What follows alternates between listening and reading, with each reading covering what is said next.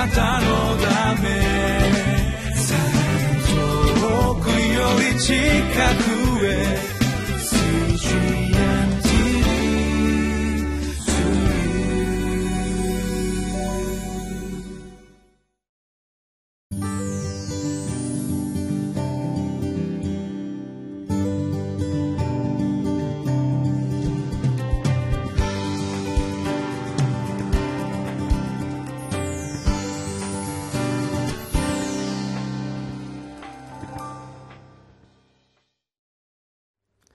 皆さんご機嫌いかがでしょうか？6月24日金曜日のリビングライフです。今日もエルサレムに帰還した祭司とレビ人たちの名前のリストがですね挙げられています、えー、聖書はなぜここまでですねこと細かく人々の名前を挙げているのでしょうか？それはこの神殿の再建事業城壁の再建事業というものがそれだけ大切なもの重要なものであるということの何よりの証拠ではないかと思うのですね。決してこれらがいい加減なものではないということ。その名前を明らかにすることでこのより一層神殿再建の事業の重みといいましょうか。その重要性が伝わってくるのではないでしょうか。この放送を聞いていらっしゃいます皆様もお一人お一人教会に名が記されまた天の御国においても天の国籍に名が記されております。どうか今日もその私たちがその名が記されていることの重みをかみしめつつ共に黙想をしてまいりましょう。テキストはネヘミヤ記の12章1節から30節。タイトルは「清い礼拝者を立てることが先決です」であります。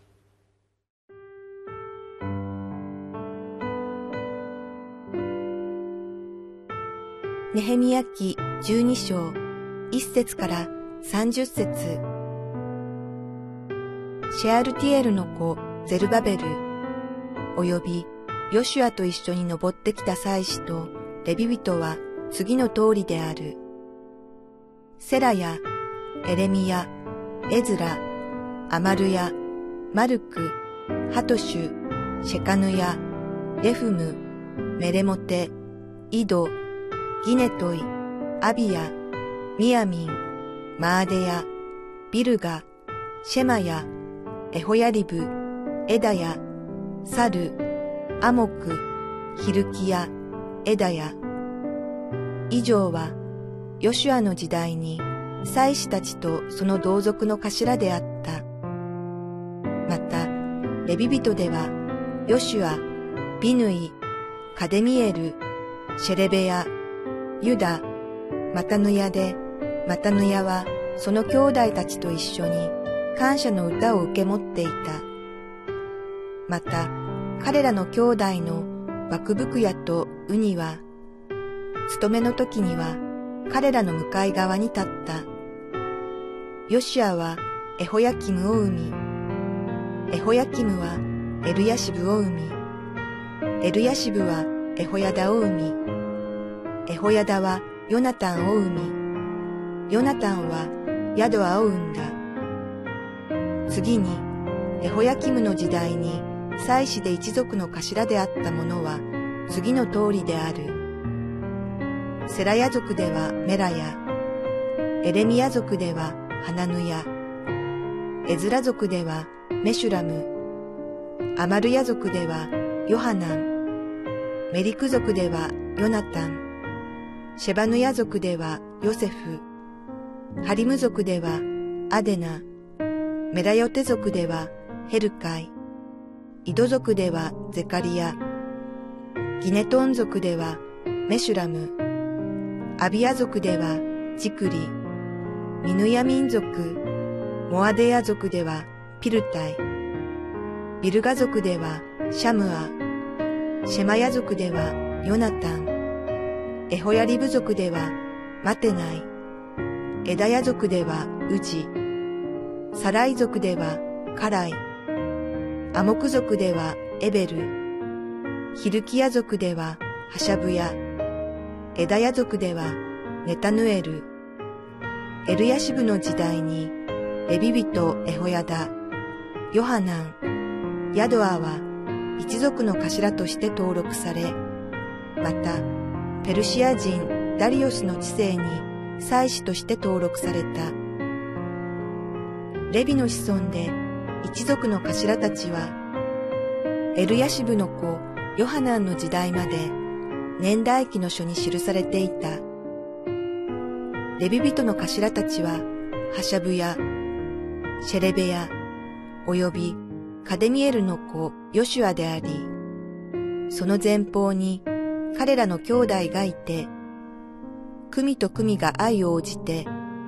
神の人ダビデの命令に従い、賛美をし、感謝を捧げた。マタヌや、バクブクや、オバデや、メシュラム、タルモン、アクブは門営で、門の蔵を見張っていた。以上は、エホサダクの子、ヨシュアの子、エホヤキムの時代と、ソートクネヘミヤ、および学者である祭司、エズラの時代の人々である。彼らはエルサレムの城壁の封建式の時に、レビ人を彼らのいるすべてのところから探し出してエルサレムに来させ、シンバルと十弦のことと盾ごとに合わせて感謝の歌を歌いながら喜んで封建式を行おうとした。そこで歌うたいたちはエルサレムの周辺の地方やネトファ人の村々から集まってきた。また、ベテ・ギルガルやゲバとアズマベテの農地からも集まってきた。この歌うたいたちは、エルサレムの周辺に自分たちの村々を建てていたからである。祭司とレビ人は自分たちの身を清め、また民と門と城壁を清めた。それでは共に見てまいりましょう12章の1節から7節にはですねゼルバベルやヨシアとともに最初のこの機関車でありました22名の祭司とレビ人の頭たちの名前が記されております。セラやエレミアエズラからずっとですね名前が記されておりまして7節のサルアモクヒルキやエダヤとここではですね22名の名前がここで記されております。このダビデによって本来聖女の務めのためにはですねこの24の組に分けられていたということが第一歴代書の24章の7節から19節には記されておりますので、まあ、ここでは何らかの理由でですねその2組が欠落をしているということでありますけれどもこのそれにさらに引き継いで8節9節には補修から帰還していたレビー人の一族の名前。10節11節には大祭司の一族の名前のリストがありましてそれを挟んでそして12節から21節にはその次の世代ですね。大祭司ヨシアの子エホヤキムの時代。すなわちそれはネヘミヤに近い時代のですね祭司の家系についての名前ここでは21名の名前が記されていることが分かります。まあ、ここでも1名の名前が欠落しております。2節に出てくるハトシの名前が消えておりますので、その理由はどういうことなのか詳しいことは分からないんですけれども、しかしそのようなことで名前が記されています。まあ、ここではっきり言えますことは、その祭祀の家系というものが後継者の頭によってそのの族の名前が変わるということではなくて伝統に基づいたその族の名前がずっと継承され続けているということ保持され続けているということがここから見ることができます。さらに22節にはエル・ヤシブの時代ですねすなわちネヘミヤがこのエルサレムに到着した時の大祭司でありましたエル・ヤシブの時代に登録をされました一族の頭として登録されたレビ人のリストが記されてございます。まあ、いろいろと、えこの申し上げましたけれどもこれらをあのまとめますとネヘミヤというのはこの最初の期間から関わっっていた祭司やレビ人たちの名前を忘れることなくしっかりと記録をしたということがここから言うことができるわけです。そしてまさに今城壁が完成したこの時にですねこの城壁の再建事業が始まってからずっと関わってきた人々その歴史を振り返りながらその人々の名前をリスト化したということであります。これはですからただ単に人の名前の羅列とか人間参加ということではなしにこれらの人々を通して神様が神様がこのご自身の技を成してくださったまさにその神様の恵みをですね一人一人の名前を書き知ら書き記しているその中で神様の恵みを数えるようなそのような作業ではなかったのかなということをですね思うわけであります。あのあなたの所属してらっしゃる教会にもですねおそらくこの礼拝のためにまた教会のために教会のを築き上げていくために革新的な中心的な役割を担ってこられたさまざまな方々を思い起こすことかと思います。またそういった尊い生徒の方々の名前がですね記録として残っているのではないでしょうか私も実は最近ですね私の母教会のもう30年以上の前のに撮影されました古い映像を見たことでありますけれどもその中にもさまざまな懐かしい人々が出ておりましたしまた今も教会の中で中心的な役割を担ってらっしゃるいろんな方々が出てきましたけどもそれらの方々を見ながら本当に神様がこれら一人一人を覚えながらまた弟子として立たしてくださって今日の教会の姿があるんだなということを思いまして神様の宮を賛美をいたしました。あなたもまさにこの今の時代において神様が召してくださった尊い存在であるということ。あなたの名前は確かに神様に覚えられまた記憶されているということ。そしてあなたに与えられたその飯役割があるのだということをですね心に刻みつけていただきたいと思います。そしてあなたが仕えている教会がどのような教会であったとしてもあなたはその教会の礼拝の回復のためまたリバイバルのためにあなたがなすべきことがあるのだということをぜひ覚えていただきたいと思います。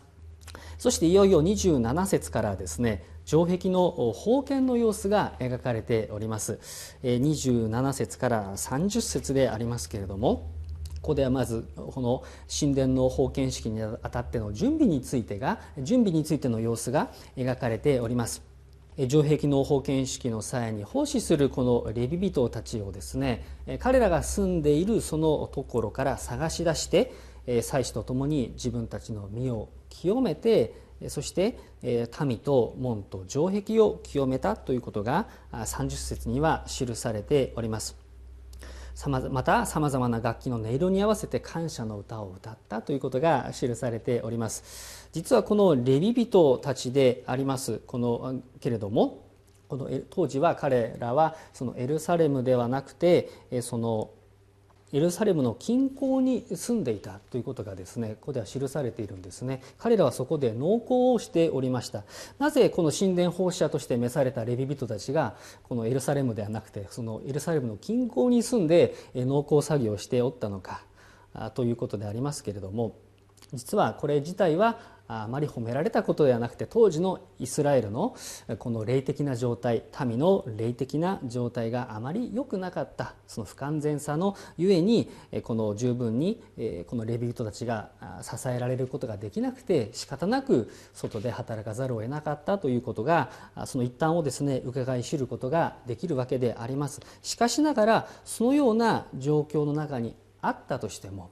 確かに民は不完全であって不十分なものでありましたけれども神様はそのような彼らのことを覚えてくださってそして彼らの心に礼拝をして喜びを与えてくださったということこのような不完全な民をも神が立てた祭司レビ人によって彼らを性別してそしてこの門と城壁も性別されて豊かな礼拝が捧げられたということであります。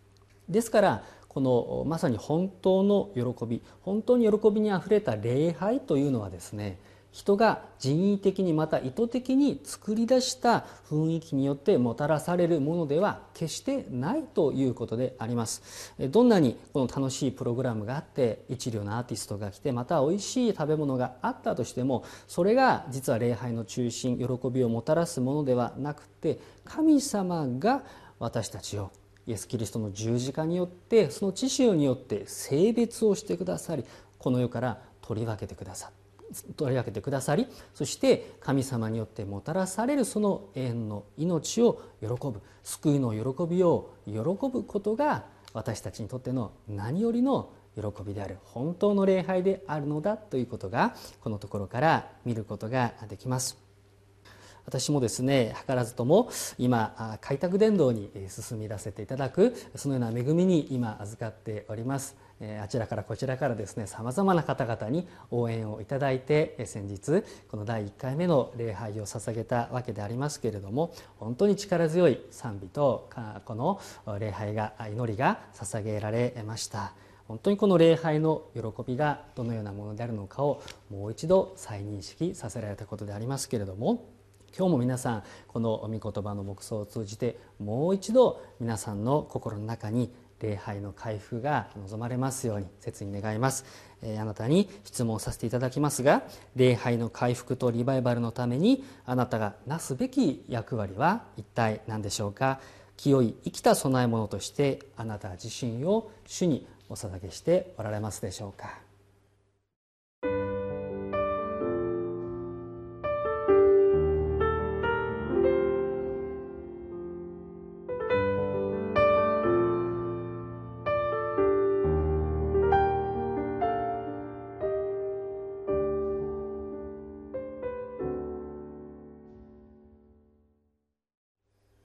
それでは御言葉に応答してご一緒にお祈りをいたしましょう。お祈りいたします。神様今日も御言葉を感謝いたします。こんな弱く不完全な私たちでありますけれども神様が私たちを憐れんでくださって豊かにイエス様の血潮において清め許しそしてあなたの子としてくださりまた天において私たちの名が刻まれていることを心から感謝いたします。本当にこの天の御国の方である教会において使えることができる喜びでさらに私たちを満たしてください。また私たちに一人一人に与えられた役割をしっかりと果たすことができますようにも心から導いてください。尊き主イエス様の名前でお祈りをいたします。アメン。